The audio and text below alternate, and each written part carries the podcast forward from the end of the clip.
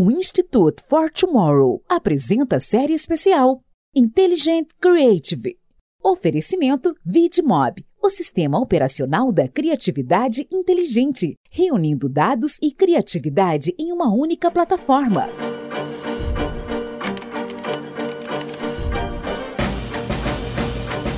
Bem-vindos a mais um Tomorrowcast. Hoje, em mais um episódio especial da nossa série Intelligent Creative, desenvolvida em parceria com a Vidmob, e onde vamos juntos, a uma série de sete episódios, discutir o papel da inteligência criativa.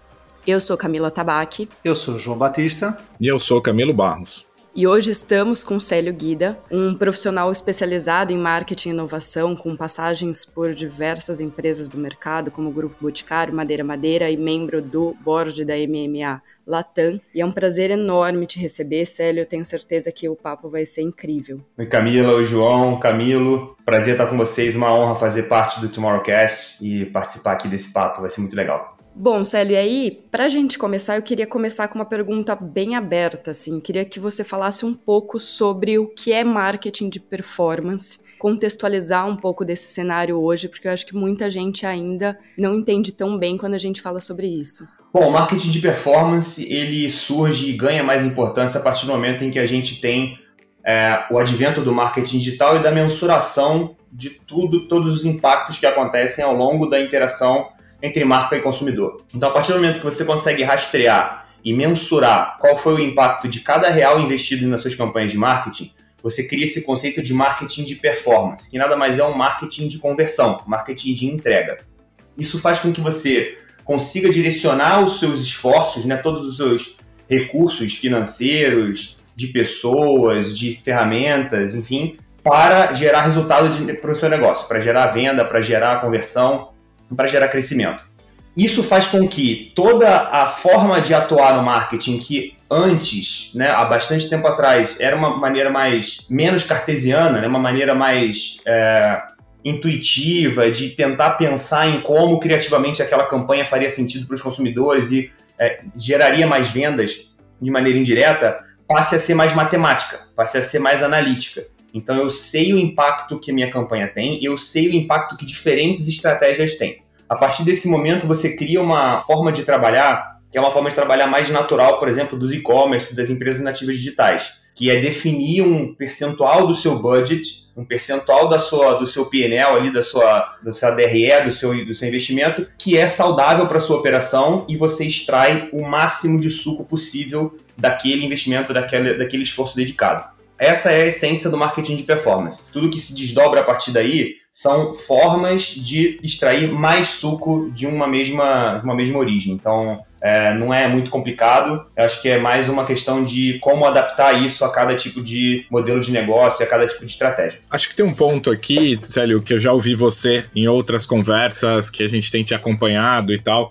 e que você traz um ponto muito interessante, queria que você falasse um pouco disso. Acho que todo mundo está buscando performance, né? Todo mundo está buscando alto nível, alto desempenho e tal. E isso tem levado também, de uma certa forma, as empresas a cometerem erros, né? Porque elas isolam o marketing de performance, elas isolam isso do resto da visão da companhia ou mesmo do resto da estratégia da companhia, né? E você tem muito bem alertado ao mercado sobre uh, o risco dessa separação quando a gente perde a visão do funil completo ali do marketing. Eu queria que você falasse um pouco disso, desse risco de focar tanto na performance e esquecer essa jornada aí do consumidor. Me parece que é natural quando a gente tem a possibilidade de mensurar e de entender o resultado preciso de cada real investido, que a gente acabe dedicando mais foco a isso ou acabe tornando isso uma pauta urgente, né, uma pauta prioritária.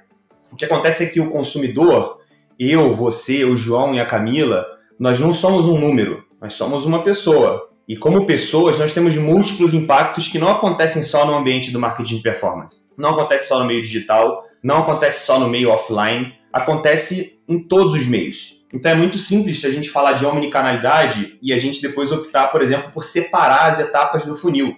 O funil só existe, e aí o Kotler que me perdoe, mas na teoria, porque na realidade, na prática, não existe funil nenhum. Existem pessoas como nós que estão vivendo suas vidas e sendo impactadas por diferentes tipos de inputs, diferentes tipos de impressões, sejam elas por meio de boca a boca, por meio dos canais digitais, por meio de canais offline, por meio de podcast, o que quer que seja. Tudo que a gente vive, que a gente experimenta, é uma impressão, é uma sensação, é uma nova informação. E a gente processa essas informações num ambiente conjunto, num ambiente coletivo. Então é muito importante que as empresas e nós como marqueteiros, né, como profissionais de marketing, saibamos trabalhar com a conjuntura das diferentes formas de trabalho. Então, não adianta você ser excelente em performance e você não criar o desejo pela sua marca. Porque quando você chega no nível máximo da performance, você no limite fala com todas as pessoas. Vamos falar, por exemplo, da população brasileira. Se eu sou uma marca, uma empresa que trabalha no Brasil, se eu chegar no meu nível máximo de performance, eu vou no limite falar com 200 milhões de brasileiros. O que, que eu faço depois disso? Eu fabrico mais brasileiros? Não tem como. Então, quando você chega em todo o seu total addressable market, né, quando você chega em todas as pessoas que você pode falar e que são o público-alvo do seu negócio, você precisa gerar mais pessoas interessadas no seu negócio. Isso não se faz com marketing de performance. Na verdade, você até faz marginalmente, mas você faz mais isso com ações, por exemplo, de brand building, de construção de marca, com ações de awareness, com ações de reverberação de um determinado conteúdo, suportando causas, mostrando quem você, enquanto empresa, é o que você defende, no que você acredita. Então, essa separação, ela para mim não existe. É preciso entender que o funil é uma estrutura teórica para explicar um comportamento nosso de conhecer algo, se relacionar com algo, enfim, converter ou fazer uma aquisição, ou se aproximar mais ainda, mas que acontece de uma maneira fluida.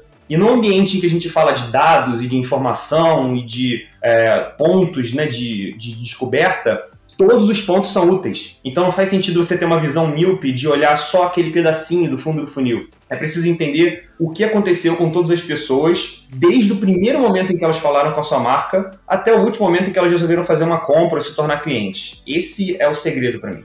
Mas Célio, você ainda agora uh, falava na conjuntura e tudo isso que você disse, uh, ou, seja, na teoria é fácil de entender por um lado, porque teoricamente podemos arranjar uh, metodologias e melhores práticas para implementar todas estas regras para conhecer um pouco mais e adaptar um pouco mais as nossas estratégias aos nossos mercados, mas o que é certo é que uh, as conjunturas mudam e isto traz-nos uma camada de dificuldade ainda maior. Veja-se o que aconteceu neste último ano e meio uh, com a pandemia, não é? Ninguém estava à espera e de repente as empresas tiveram que se reinventar. Como é que uh, nos podemos adaptar e como é que podemos adaptar as nossas estratégias às diferentes conjunturas e preparar-nos melhor para essas conjunturas? João, acho que a sua pergunta ela tem a resposta na palavra adaptação, adaptabilidade. Eu, sinceramente, não acredito em fórmula mágica e eu não acredito em nenhum tipo de replicação de algo que deu certo é, novas vezes. Então, acho que o segredo para qualquer é, bom gestor, bom líder ou qualquer executivo de qualquer tipo de empresa, seja ela uma pequena startup no começo da trajetória, seja ela uma grande empresa de legado, é a capacidade de se adaptar e de ter alguns nortes estratégicos, mas que sejam flexíveis o suficiente para se encaixar em diferentes modelos e diferentes contextos. Quando a gente acha que todos os nossos modelos preditivos, projeções e estimativas estão certos, vem uma pandemia, rasga tudo e apresenta um novo cenário que é completamente inóspito e completamente diferente de tudo que a gente tinha se preparado. Acho que o próprio marketing viveu isso. Quando a gente para para pensar em, nas grandes fórmulas, nas grandes maneiras de fazer marketing, vem novas ferramentas, vem as redes sociais e mudam a maneira de, do consumidor se relacionar com essas marcas, mudam as competências que os profissionais de marketing precisam ter e muda a maneira de trabalhar. O segredo para mim é a adaptação, a adaptabilidade, a sua capacidade de ser flexível e de conseguir tornar a sua estratégia aderente ao contexto. E isso é algo que as máquinas não conseguem fazer e não vão conseguir fazer no, nem no médio, muito menos, é, talvez no longo prazo, tá? Mas não na nossa, na nossa vida aqui na Terra, infelizmente. Então, os, os fãs de sci-fi que esperam a revolução da, da inteligência artificial, isso, infelizmente, eu tenho uma má notícia, não vai acontecer enquanto a gente estiver nesse planeta. E aí, falando um pouco dessa adaptação, né? Você citou ali a, a, pandemia, a gente tem um cenário que obrigou praticamente muitas empresas a acelerar seus processos de transformação digital. Acho que com certeza. Agora a gente nem fala mais tanto sobre isso, mas a gente discutiu muito isso principalmente no começo da pandemia, né, a necessidade de acelerar essa transformação. E aí, como é que isso impacta os processos de dia a dia do profissional de marketing, né, tanto mídia também? Você passou por esse processo com, dentro do Grupo Boticário e o que, você viveu na prática que você acha que vale a pena a gente falar um pouquinho? Um dos acrônimos que eu acho mais legais para falar do mundo de hoje em dia, né, It's a Brand New World, é, é o mundo VUCA volátil, incerto, complexo e ambíguo. Então, um monte de palavras para dizer que é um caos, é uma confusão enorme. Além desse caos natural do consumidor, em que o consumidor está inserido, nesse caos natural do nosso mundo, esse consumidor, as pessoas que as marcas estão mais interessadas, ele está super empoderado pela tecnologia. E soma-se a esses dois elementos o fato de existirem uma série de novos modelos de negócio e concorrentes a toda parte. Não importa qual é o seu segmento, você pisca, tem um novo concorrente operando de uma nova maneira em um novo canal. Então, para mim, o principal impacto de uma mudança, de uma transformação, seja ela digital, cultural, organizacional, é a mudança no modus operandi, ela transforma mesmo o papel das pessoas. Então, é a assimilação de um novo papel o grande impacto dessas transformações. E no Grupo Boticário, como em todas as empresas que fazem um papel de transformação digital, sobretudo em marketing hoje em dia, é a descoberta de que mídia tem, por exemplo, um papel novo, que não é só o papel de se comunicar e chegar até as pessoas, mas é o papel de conectar os pontos. Então, a mídia nas empresas, ela está ali a, na ponta da lança. Ela é talvez a última fronteira dentre vários canais entre a marca e o consumidor. E isso que ela tem é de uma riqueza enorme que é a possibilidade de entender como os consumidores engajam e relacionam com diferentes campanhas, diferentes comunicações, diferentes key visuals. Então, tudo isso é uma informação relevante para voltar para dentro da empresa e fazer as pessoas dos times de marketing refletirem.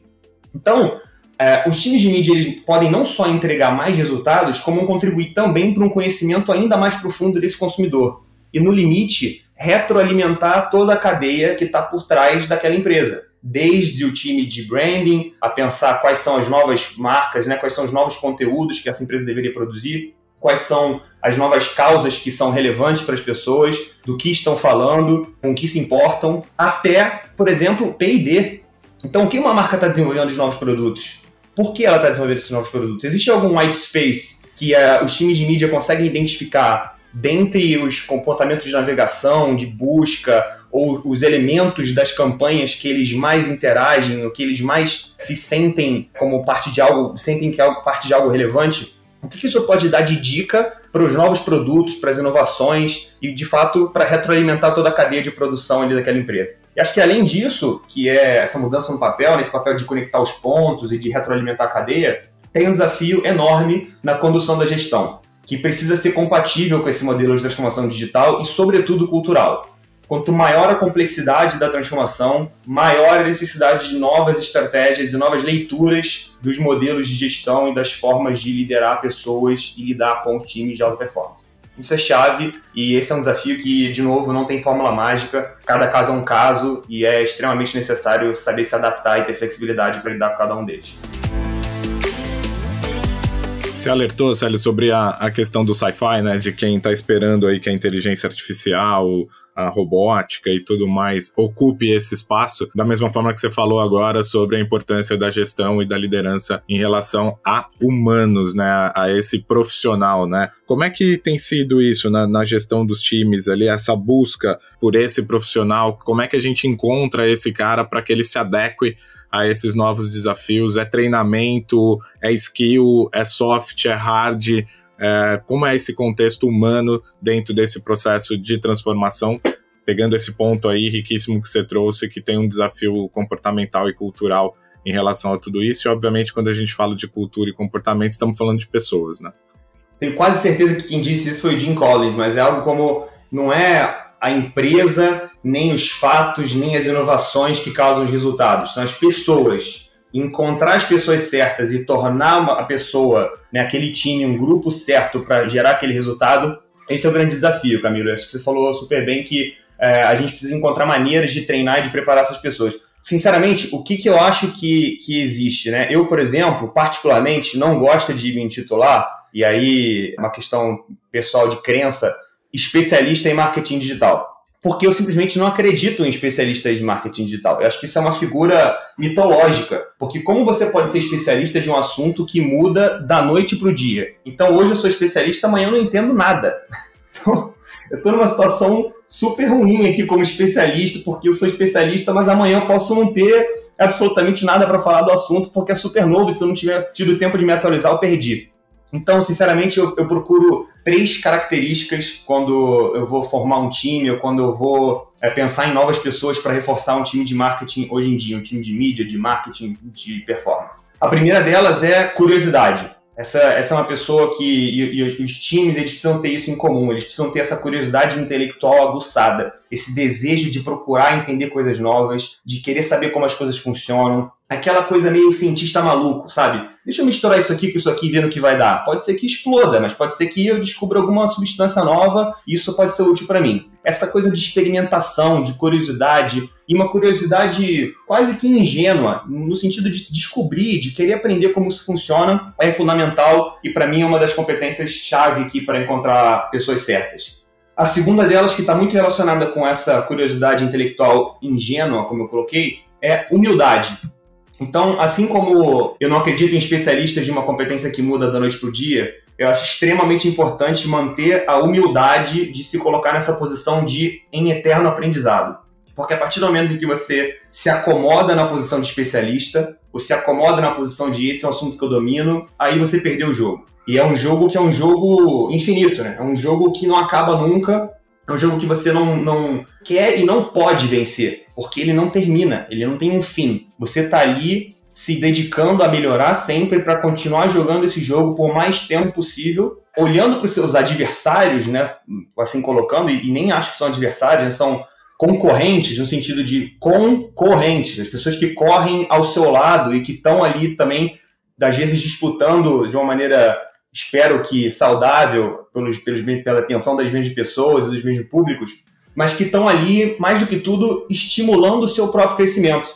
Então, quando você tem uma marca, você tem um concorrente que é bom, isso é ótimo. Nada pior do que você ser o dominante no segmento, no mercado, e você não ter nada para te estimular, para fazer você melhorar, para você desenvolver novos produtos, melhorar a tua comunicação, melhorar o seu marketing. Então, isso é muito importante. E por último, uma competência que eu acho menos fácil, né, menos simples de escrever, que é bom senso. E o bom senso, para mim, ele é algo que é difícil tangibilizar, mas muito dele vem de repertório. Então é difícil você encontrar uma pessoa que tenha bom senso e não tem repertório. A gente precisa se expor a diferentes realidades, diferentes modelos de negócio, diferentes tipos de carreira, trajetórias, para com esse repertório, com essa multipluralidade, nessa multiplicidade de visões, criar uma visão própria que considera tudo aquilo. E aí isso vai desde é, ser um bom profissional de marketing até ser uma boa pessoa, uma pessoa que entende as diferenças, que entende a diversidade, que entende a riqueza do que é plural. Então, esse aspecto do bom senso para mim é, é relevante. Então, notem que eu falei de curiosidade, humildade e bom senso. Em nenhum momento eu falei domínio técnico, né? Eu falei skill analítico, eu falei raciocínio lógico ou domínio das plataformas de mídia. Tudo isso se aprende. E aí eu posso colocar até o meu, próprio exemplo na mesa. Há três anos atrás eu não sabia o que era um CPM. Eu brinco com algumas pessoas falando que CPM para mim era uma banda de rock and roll de Bauru, que é o CPM 22. Então, tudo isso sobre mídia eu aprendi com curiosidade, com humildade e usando o meu bom senso que veio de nove anos de consultoria estratégica, em que eu trabalhei em todos os setores possíveis e imagináveis, de setor público a óleo e gás. Então, acho que isso fez de mim um profissional preparado minimamente para lidar com um assunto novo, com curiosidade e sempre com humildade, aprender sobre esse assunto novo e dar uma roupagem particular a esse assunto. Então, uma roupagem que vem da minha bagagem, do que eu, do que eu vivenciei, com ajuda e aprendendo com centenas de pessoas que me foram super, super úteis, né? Que me foram é, imprescindíveis para o meu crescimento, para o meu aprendizado. Ainda pegando naquilo que você falou aí do especialista, eu costumo dizer que a partir do momento que você contrata um especialista para a sua empresa, isso deixa de ser responsabilidade de todos os outros, não é? Porque quando tem um especialista digital, pronto, a responsabilidade do digital está com ele e mais ninguém na empresa vai, vai olhar o digital. Quando você contrata um especialista de inovação, a inovação é a responsabilidade dele e não é de mais ninguém na empresa. E, portanto, é, é preciso ter muito cuidado com os cargos e com os nomes que damos às, aos cargos das pessoas. Mas é engraçado, quando você estava aqui a descrever as características, eu, eu estava a ouvir humildade, curiosidade, bom senso, e na minha cabeça estava a aparecer um, um fundador de uma startup quais é que são as semelhanças entre eh, esta discussão entre humildade e liderança, entre os fundadores de startups e hoje os líderes de marketing que, que estão nas grandes empresas?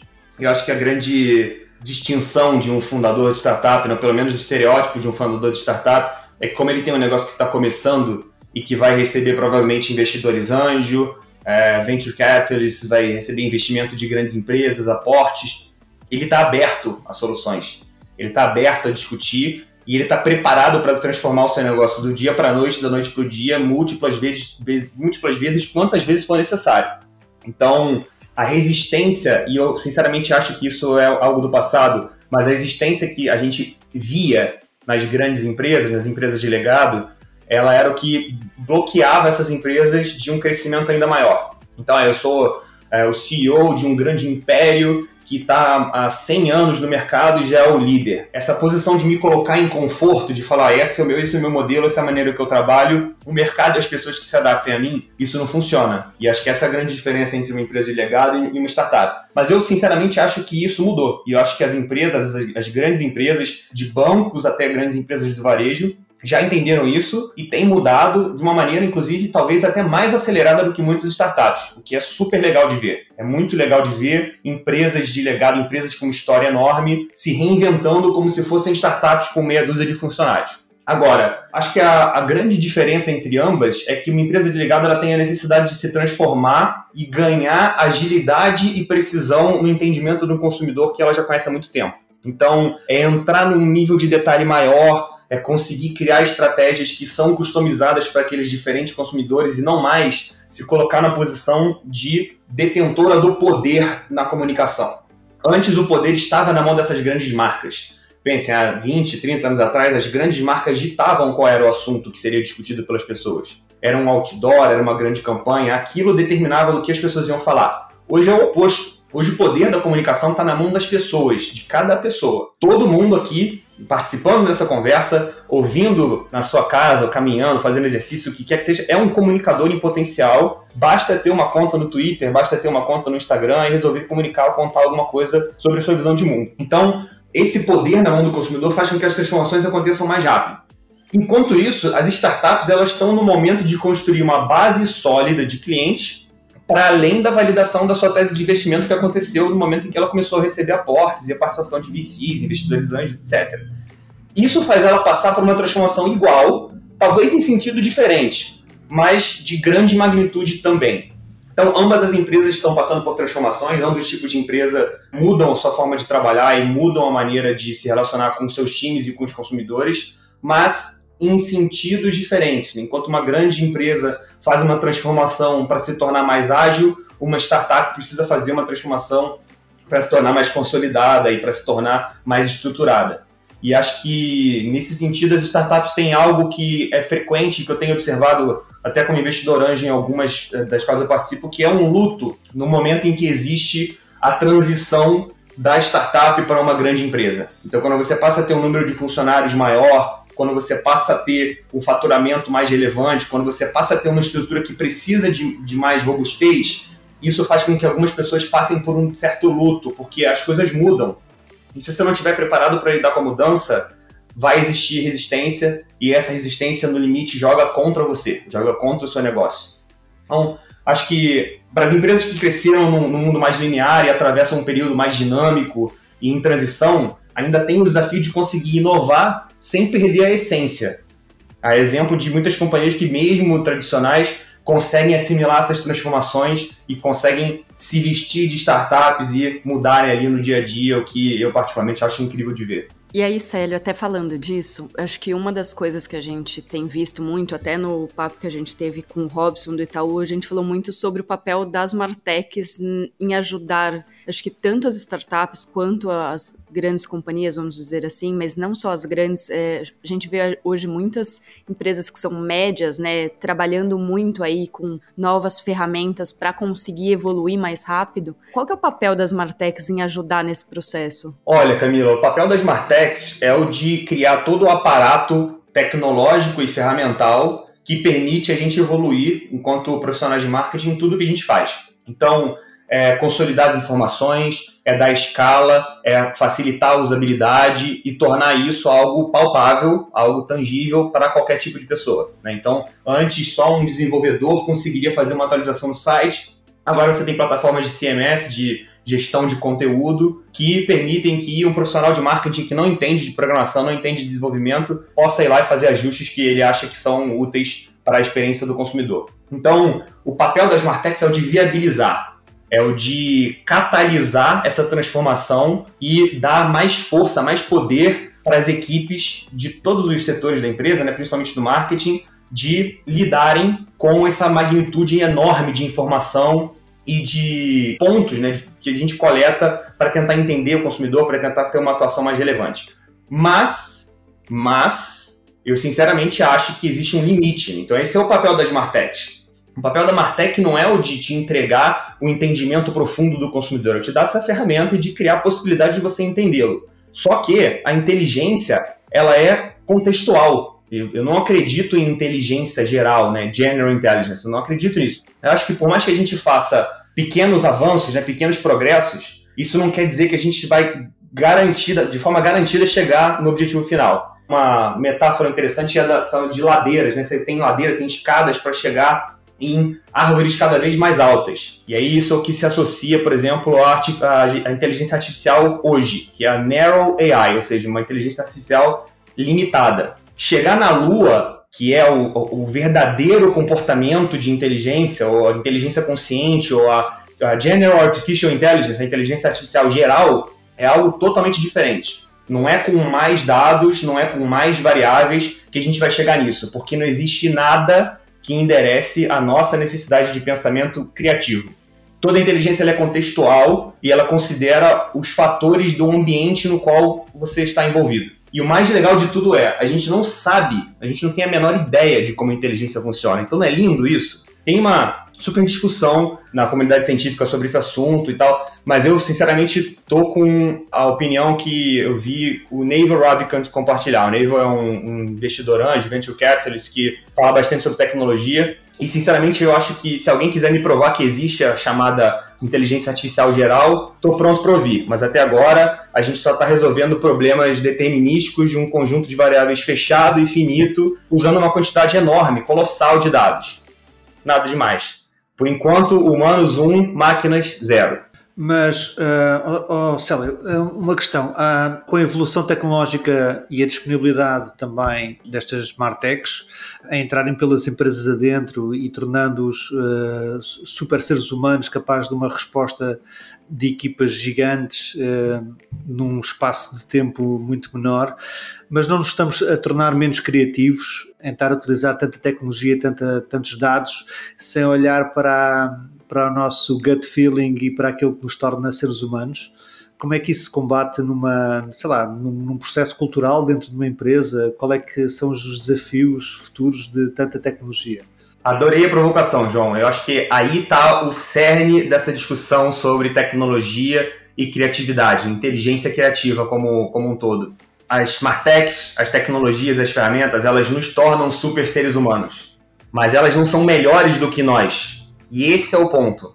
Jogar um monte de informação em um determinado lugar é uma coisa. Então, um computador, um data lake, o que quer que seja, mas isso não é suficiente. É preciso considerar o ambiente para operar dentro dele, receber feedback desse ambiente, ter contexto. Assim que se cria o repertório que precisa, é, que é preciso para desenvolver o que a gente chama de inteligência. Então, olhando para essa capacidade das smart techs de nos tornarem super seres humanos, será que a gente está perdendo e está se tornando preguiçoso ou menos criativo? Talvez. Mas se está acontecendo isso, é por culpa nossa e a boa notícia é que tem solução.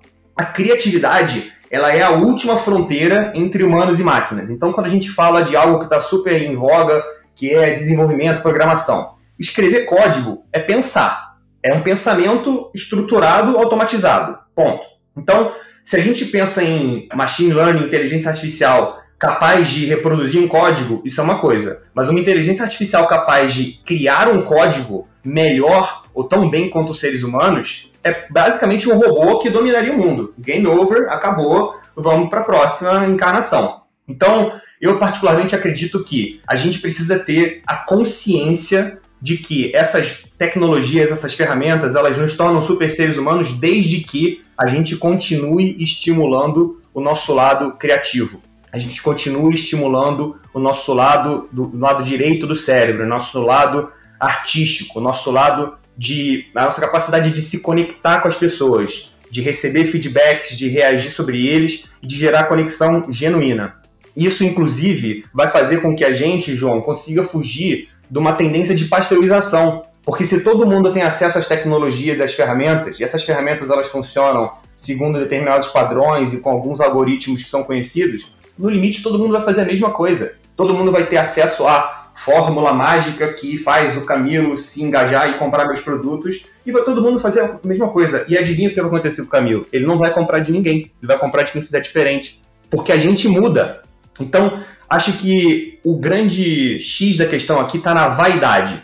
A gente precisa se despir da vaidade de achar que nós somos esses super seres humanos que de tudo sabem e lembrar que a gente precisa ser humilde e que a gente não sabe nada, sabe muito pouco de alguma coisa. Com essa mentalidade de cientista maluco que não sabe muito e conhece um pouquinho das coisas, a gente cria essa vontade de estar sempre aprendendo, de testar coisas novas e de pouco a pouco ir aprimorando e melhorando. E aí, quando a gente soma a capacidade brutal das Martechs de criar ferramentas e de criar soluções que ajudam o nosso negócio com a nossa capacidade criativa de gerar conexão com as pessoas, aí a gente tem uma mistura que é atômica. E é atômica no bom sentido, porque ela gera transformação e ela gera uma série de coisas positivas para o nosso ecossistema, para o nosso mercado, para o nosso mundo. Então, acho que a gente precisa saber equilibrar. Eu até, até paro para pensar um pouco na minha trajetória. Eu sou formado em relações internacionais, então sou um cara de humanas, né? Seja lá o que isso significa. As pessoas falam assim, ah, você é de humanas. Espero que seja uma coisa boa. E aí, por outro lado, eu passei nove anos em consultoria, então, né, sabatinado no lado analítico, sempre sendo forçado a pensar de maneira lógica, analítica, estruturada. No fim das contas, eu acho que isso acabou me dando um certo equilíbrio entre o lado artístico e o lado analítico. E isso faz com que eu consiga enxergar algumas coisas com uma perspectiva mais artística e outras com uma perspectiva mais analítica. A combinação desses dois fatores é que, para mim, é, é, é, o diferencial, é o, é o que é mais legal de tudo. Nossa, que bacana te ouvir, sério, porque até falando do nosso apoiador aqui né, nessa série, né, da Vidmob, eles se definem como um sistema operacional da criatividade, mas no final das contas é uma empresa de tecnologia e ressaltam muito o claim de que eles estão ali para que os dados possam empoderar a criatividade, que criatividade é um skill humano que jamais será substituído pela tecnologia e o papel da tecnologia ou até o papel dos dados é trazer um caminho, trazer hipótese, trazer mais assertividade para essa execução humana do outro lado, né? Até se a gente pegar um pouco nos dados ali, né, tem um dado de Nielsen Catalina que as plataformas digitais trabalham muito, que é aquele dado do 70% é criatividade, 30% é mídia, né? E por que que a gente foca tanto na mídia para falar de algoritmo, de inteligência e a gente trata a criatividade como caixa preta, né? Porque tá ali o, o desafio. E aí a gente está de frente aí com um desafio ainda maior quando a gente fala dessa equação, que é o fim dos cookies, o IDFA, essa mudança toda em termos de legislação de, de dados, né? O mercado americano aí tem chamado de sign loss. Eu já vi você em algumas outras pautas aí falando que é o, o zero party data, né? Que é onde não tem mais da onde vir os dados ali. O que, que muda isso na gestão, então, da comunicação? E acho que você trouxe um ponto importante, né? A criatividade, ela passa a ser o caminho, a solução para esse problema, a hora que a gente deixa de ter dado lá na mídia ou dado lá na ponta de consumo, né? Como é que é o papel, assim, que você enxerga o papel da criatividade, que, que isso afeta os consumidores, que, que isso muda uh, é, para esse olhar de peraí, a gente tem que voltar a ser humano, a gente tem que voltar a ser criativo. Tem sempre duas maneiras de enxergar as coisas, né? O copo meio cheio e o copo meio vazio.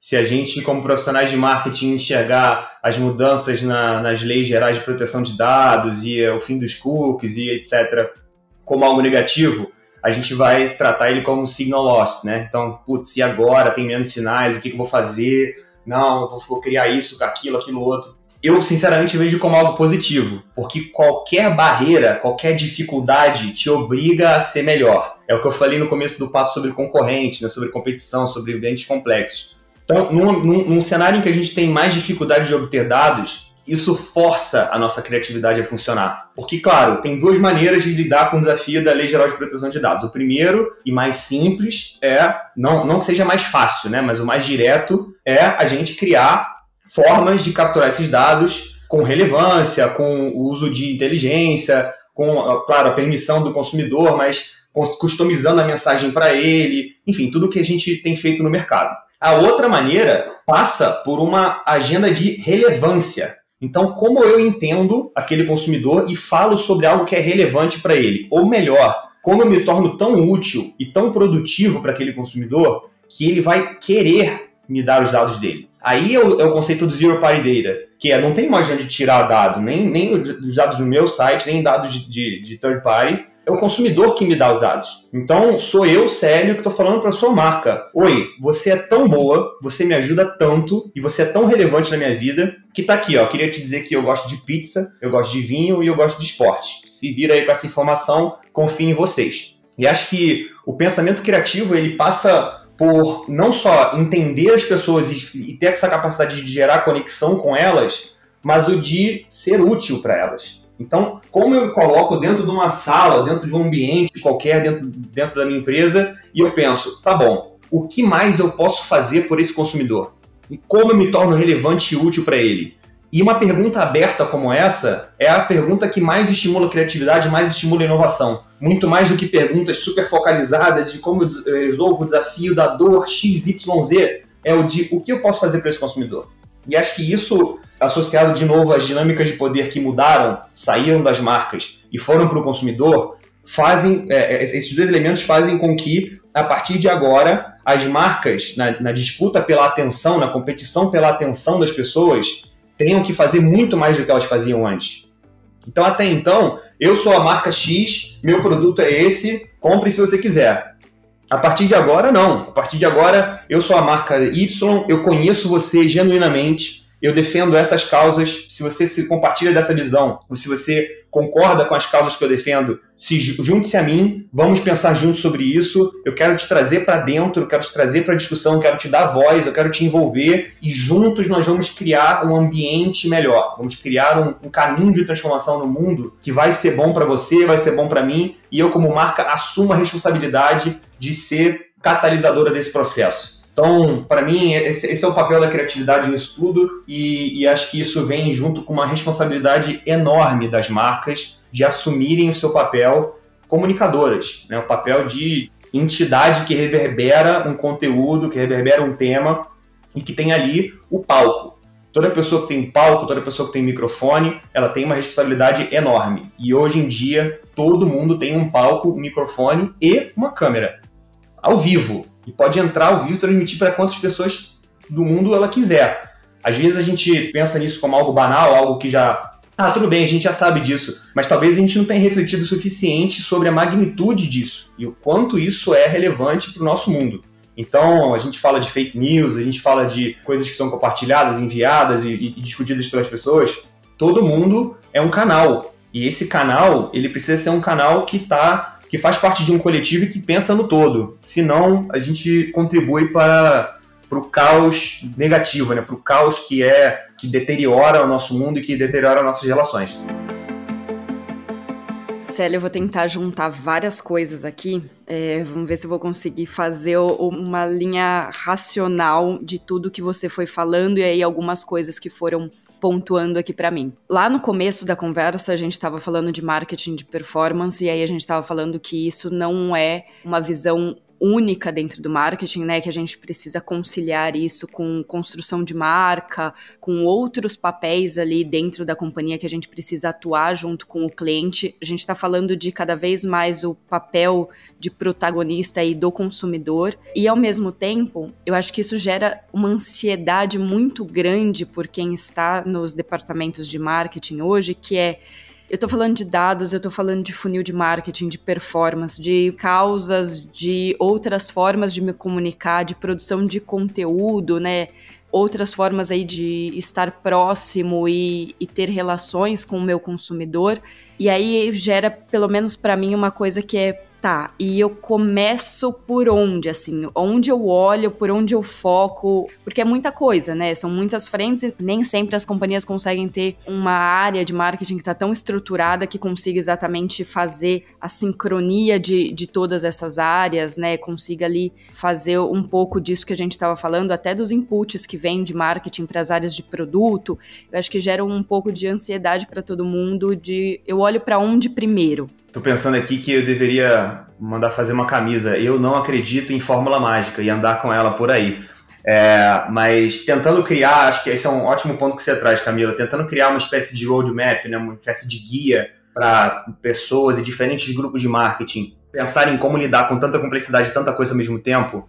Eu acho que, primeiro, não tem fórmula mágica, cada caso é um caso, e acho que as discussões são inúmeras. Existem modelos em que faz sentido separar as etapas do funil dentro de um mesmo grupo, existem modelos em que isso é fatal, existem modelos em que é, eles são performance driven, eles são liderados basicamente por performance, outros que são liderados por construção de marca e por ações com influenciadores, enfim, tem de tudo. Então, o mais importante de tudo é o que a gente falou no começo, eu e o João, sobre flexibilização e adaptabilidade.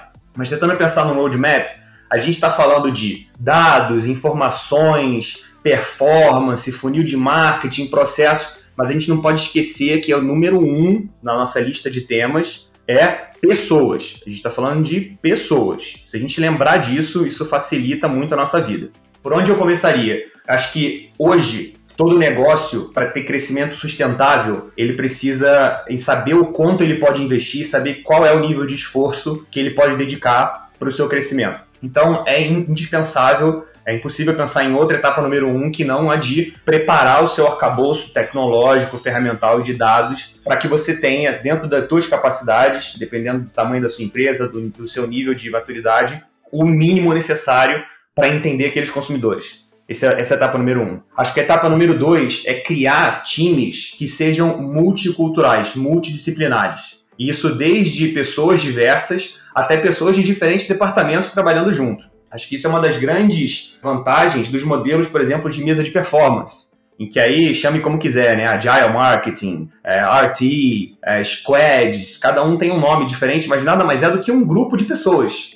E a beleza está em você discutir um determinado assunto, que para uma empresa é o resultado, o crescimento, com pessoas de diferentes áreas. Então, por que não colocar o marketing na posição de conectar os pontos? Na posição de juntar P&D com vendas, com é, estratégia, com branding, com CRM, com UX. Então, essa criação de um conjunto de, né, de, de pessoas de diferentes áreas pensando no mesmo desafio de maneira coletiva, para mim é a etapa número dois que é fundamental. E aí não interessa se você tem três pessoas ou trezentas. Sempre tem pessoas que vão pensar em coisas diferentes e elas juntas pensam de uma maneira mais abrangente, de uma maneira que consegue entrar em detalhe de diferentes aspectos em cada um ali com o seu especialista, como colocou o João, né? cada uma com, com sua responsabilidade. E acho que a terceira etapa é a de criar um processo, de criar uma cultura que seja uma cultura que estimula a discussão, que estimula o debate. No mundo em que está em transformação o tempo inteiro, é preciso questionar o status quo diariamente todos os dias você precisa pensar se o que você faz está dando certo e se o que você faz é a melhor maneira de fazer. E isso, claro que não deveria criar uma loucura de você nunca estar tá feliz, ou nunca estar tá satisfeito, ou nunca estar tá confiante. Mas você sempre tem que ter uma pulguinha atrás da orelha de se perguntar: e aí, o que eu estou fazendo é o melhor que eu posso fazer? Ou a gente pode criar algo novo, a gente pode experimentar algo diferente? Ainda que seja para de repente descobrir que o modelo que a gente estava fazendo é ótimo, mas é preciso testar, provocar, questionar, porque isso é o que vai nos fazendo crescer, evoluir e ir adiante. Então, para mim, três etapas básicas, assim, por onde eu começo, acho que etapa número um, prepare os dados, tenha as ferramentas, se você não consegue desenvolver sozinho, tem uma infinidade de parceiros que podem te ajudar nisso. Dois, crie grupos multidisciplinares, né, squads, que trabalhem de uma forma ágil e de uma forma conjunta que possam trazer diferentes paradigmas para uma mesma discussão. E três, faça isso de uma maneira em que você esteja constantemente se questionando sobre como melhorar o seu próprio trabalho, como melhorar o papel da sua empresa, da sua iniciativa. Acho que esse, esse é um bom começo. O resto é, é todo o resto, né? Acho que aí vem, vem a parte de você gostar do desafio, né? De se divertir ao longo do processo, né? Gostar da caminhada. Se você está num desafio que você não vê a hora de chegar no final, provavelmente você não vai ser bem sucedido nesse desafio. Acho que você tem que gostar da dinâmica, gostar do que você aprende ao longo dessa, dessa caminhada, dessa trajetória, sempre com humildade, sempre com muita curiosidade de entender, e aí, para onde será que isso vai? Porque, como um jogo que não tem fim, como um jogo infinito, você está ali para jogar. E você tem que gostar de jogar, não esperar até o resultado, levantar o troféu e ir embora para casa. Porque quando isso acontecer, acabou. E aí, vamos brincar de quê depois disso?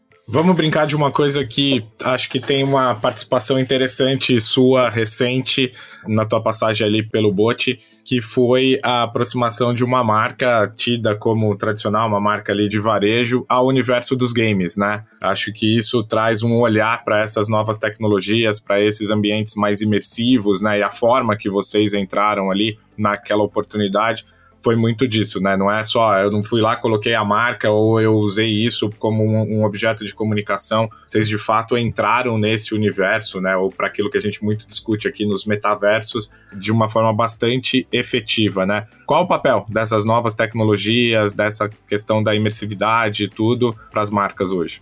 O papel é o de gerar experiências incríveis.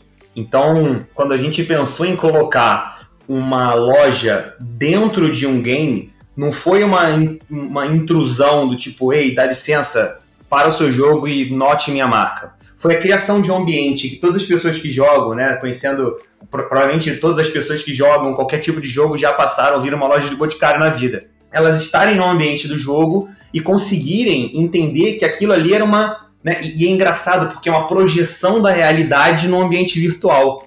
Só que como a gente estava no meio de pandemia, com varejo físico fechado, pessoas em casa, e aí o, o Avakin Life, que foi o jogo que, que foi escolhido, era um jogo de emulação, né, de, de Second Life, de emulação da realidade. Então pensa no poder que isso tem de fazer as pessoas se sentirem em casa, sentirem que foram à rua, foram a uma loja, ó, me encontra lá no café na frente do Boticário. Quantas pessoas não fazem isso no dia a dia, na vida real, né, quando, quando a, a, circulação de pessoas está permitida, etc. Então, nesse contexto, é, teve uma, um, um, um casamento entre fatores que foi muito legal e acho que o papel é de gerar experiências melhores. E quando você se preocupa em fazer isso, que é a questão de customer centricity, né? Então, pensar na, na centralidade do consumidor te faz ter escolhas difíceis. Será que essa foi a, a opção mais lucrativa, mais rentável e que mais gerou conversões? Por acaso, eu acho que foi, mas finge que não. Não importa, porque o, o objetivo não era o de ser lucrativo, de gerar impactos, de gerar uma, uma inserção em mídia rentável. O objetivo era de gerar algo relevante para aquele consumidor. Esse foi o segredo e acho que isso foi o, motivo pelo qual a ação foi, foi, tão, foi tão bem feita. E isso, obviamente, é atrelado a uma escuta ativa e a uma humildade enorme de conversar com gamers, conversar com os públicos, entenderem como criar algo que não atrapalhe a usabilidade, que não atrapalhe a jogabilidade. E aí é incrível o que se pode aprender com o público gamer. Porque acho que uma, uma leitura racional é: bom, este é um segmento que está há muito tempo subvalorizado, que as marcas não se aproximaram e que tem muito potencial para as marcas que, se, que apoiarem e participarem dessa jornada. Sim, claro, mas esse também é um segmento que está mais acostumado do que todas as outras pessoas à tecnologia, a experiências imersivas e, por exemplo, conectividade. Então, se você se coloca numa posição de como eu posso te ajudar, como eu posso apoiar o seu segmento a crescer, e enquanto isso, aprender com isso, aprender com, com o que você já sabe, isso é incrível, porque a gente está vivendo um, período em que as próximas tecnologias que vêm por aí, 5G, experiências táteis, etc., são coisas que provavelmente vão ser testadas ou emuladas em jogos antes. Então veja bem como é estratégico você estar tá próximo das pessoas que sabem mais, que são os especialistas nesse assunto. Então aí tem uma, uma coisa muito importante de sempre chegar nas pessoas não por interesse nelas, né, não por querer se apropriar ou usá-las, mas pelo interesse genuíno em aprender com elas, em, em se aproximar de quem sabe mais do que você, de quem pode te oferecer uma visão diferente. E acho que o papel dessas novas tecnologias vai ser justamente de conseguir gerar experiências melhores, de gerar é, maior conexão entre as pessoas, mas, de novo, e aí eu volto no ponto do João, se a gente não fica preguiçoso com novas tecnologias, pensem, hoje a gente brinca, né? Eu tenho, tenho um amigo que sempre fala, ah, quando a gente está junto numa mesa de bar, num restaurante, e tá todo mundo com o seu telefone olhando para baixo, ele sempre fala assim, é, vejam a tecnologia, aproximando quem está longe e afastando quem está perto. Então a gente precisa saber como usar essa tecnologia. Porque se a gente usar tudo isso para criar uma experiência imersiva, incrível e de alta conectividade, e nós cinco aqui estivemos numa mesa de restaurante, cada um com um óculos de, de realidade aumentada e conversando por meio de uma, uma matriz, né, de uma máquina, qual é a vantagem nisso? Então, o que a gente precisa criar é formas de fato melhorar a experiência, mas sem esquecer que a gente precisa gerar conexão entre as pessoas. Aí eu faço uma provocação aqui, uma sugestão. Deem uma volta num parque, qualquer parque, num dia bonito e contem, sei lá, 10 pessoas. Quantas delas estão reparando no mundo à volta delas e quantas estão imersas, enfiadas numa tela de, sei lá, 3 polegadas, enquanto tá um dia lindo, enquanto tem inúmeras cores diferentes nas copas das árvores. Não parece uma coisa meio metafísica, né? Uma coisa meio é, espiritual, mas é a mais pura realidade. A gente precisa saber lidar com a tecnologia sem esquecer da nossa capacidade criativa, da nossa capacidade de observação, da nossa capacidade de interagir, de ter conexão com nós mesmos em primeiro lugar, depois com as pessoas e com o mundo à nossa volta, para gerar repertório e aí sim criar coisas novas e incríveis com todas as ferramentas que a gente tem a nosso dispor. Célio, é, abusando aqui da sua, da sua trajetória profissional, né? Pegamos o exemplo aqui do, do Avakin Live com, com o Bote, mas tem um modelo que tem sido aí, acho que a. Vou usar uma palavra bem para entregar a meia idade, que é a coqueluche do momento na, no ambiente corporativo aí das grandes empresas e tal, que é copiar o modelo das Digital Natives Vertical Brands, né? E acho que você tem uma, uma experiência aí interessante para falar desse modelo baseado aí no tripé marca, produto, experiência aí do consumidor, que tem seduzido aquele cara que não é nativo, né? E ele quer copiar esse modelo de, de alguma forma, né? Acho que tem sido isso, um, é, eu não sei se bom ou mal, mas eu tenho escutado muito grandes corporações buscando a re replicar esse modelo de alguma forma, né? O que, que sua experiência diz sobre isso, sobre buscar nessas empresas e nesse tipo de cultura essa réplica para modelos tradicionais ou empresas de legado? Como tudo na vida, tem algo muito bom e algo muito ruim em fazer isso. O muito bom é que você, como empresa tradicional, por exemplo, se aproxima de uma digital native ou traz alguém de uma digital native para o seu time, isso acelera o teu entendimento sobre uma competência que para você é nova e que aquelas empresas nasceram nesse ambiente e que sabe muito bem navegar nessa configuração. E você talvez não, porque você vem de um outro, de um outro contexto. Então, é, é a mesma história, por exemplo, quando a gente pensa na usabilidade de tecnologias, né? Eu lembro quando eu era pequeno, o meu pai ficava pé da vida quando eu pegava um, um novo, um novo uma, sei lá, uma nova ferramenta, um celular, um videogame, e eu aprendia mexendo, fuçando, porque para ele o passo a passo era ler o manual, entender como funciona e a partir daí usar. E ele não entendia que a minha geração, né, ela já nasceu usando e aprendendo on the go, assim. Então, beleza, ele daqui que não, peraí, deixa eu descobrir aqui. Pá, pá, pá, ó, descobri, é assim que faz. Nem sei se está no manual assim ou não, se tem outra maneira. Talvez eu tenha descoberto uma maneira nova, inclusive eu vou ligar para a empresa e vou falar para eles botarem isso no manual. Trazer alguém que tá, já sabe navegar e já sabe usar uma nova forma de trabalhar é bom. E acho que as empresas têm muito a aprender com essas DNVBs, né? Por outro lado, toda replicação ou, toda, ou todo uso de uma fórmula ou de, um, de uma metodologia sem adaptá-la à sua realidade é um risco, um risco enorme. Porque, como a gente falou no começo, não adianta você pegar uma metodologia, aplicar na sua realidade e você com isso perder coisas que para você são importantes ou que são características do seu modelo. Então, eu acho que conhecimento é sempre bom, mas o mais importante de tudo é aliar conhecimento com prática. Eu sou muito fã de uma metodologia, de uma escola de pensamento que é a escola pragmática, né? de você ter pragmatismo orientado aos resultados. Então, inovação, novas formas de trabalhar por si só não, não é o segredo da vantagem competitiva, mas sim a sua capacidade de mesclar disciplina com inovação. E aí a disciplina vem de beber desses novos modelos, mas saber o que é crucial, o que é chave para sua empresa se manter é, relevante no, aquele, no, no seu segmento, na sua forma de trabalhar e não perder de vista as características inerentes do teu próprio, da tua própria atuação. Porque se fosse assim, todas as empresas já tinham virado digital native e, e aí alguma empresa ia fazer algo diferente e ia se destacar demais. Então a gente precisa sempre lembrar de ter criatividade, mas tentar basear essa criatividade de uma forma empírica, apostar com base em evidências, não só na loucura ou no sonho. Então é muito fácil uma empresa grande sonhar em ser uma digital native e aí de repente ela copiar todos os modelos e se ver perdendo, perdendo share, perdendo resultado. É imprescindível adaptar ao seu modelo e adaptar à sua realidade. E aí, pensando na minha própria carreira, como consultor, eu acho que eu aprendi a fazer isso, né? Porque é, seria muito fácil aprender a fazer um projeto de planejamento estratégico para uma empresa de óleo e gás e depois replicar isso num banco de desenvolvimento. É totalmente diferente. Acho que é, é que nem jogar futebol com regras de basquete não tem como. Você precisa saber quais são as particularidades de cada modelo, entender que existe um fio condutor que tem valor e que, que traz metodologias, pensamentos, coisas que podem ser úteis para você, mas a sua capacidade de adaptar, a sua capacidade de entender aquilo profundamente e aplicar do jeito certo é a chave para o sucesso.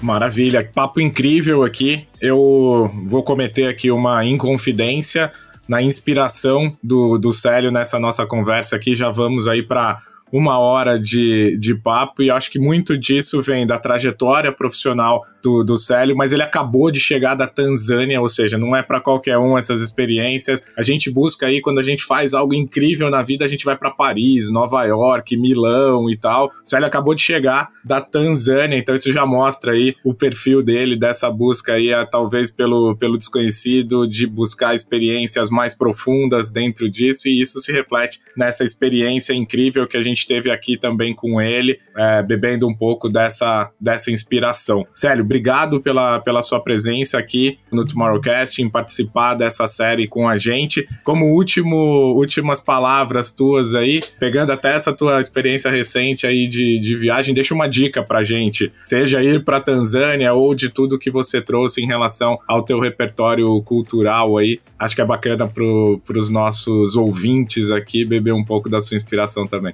Bom, eu, eu tenho uma, uma forma de, de ver as coisas, de ver o mundo que é a de explorar e de ir até os, os lugares e ver, né? Acho que o, o Amir Klink tem uma, tem uma frase que eu não lembro ela perfeitamente, mas ela diz: onde quer que, se, que seja, vá, descubra, explore.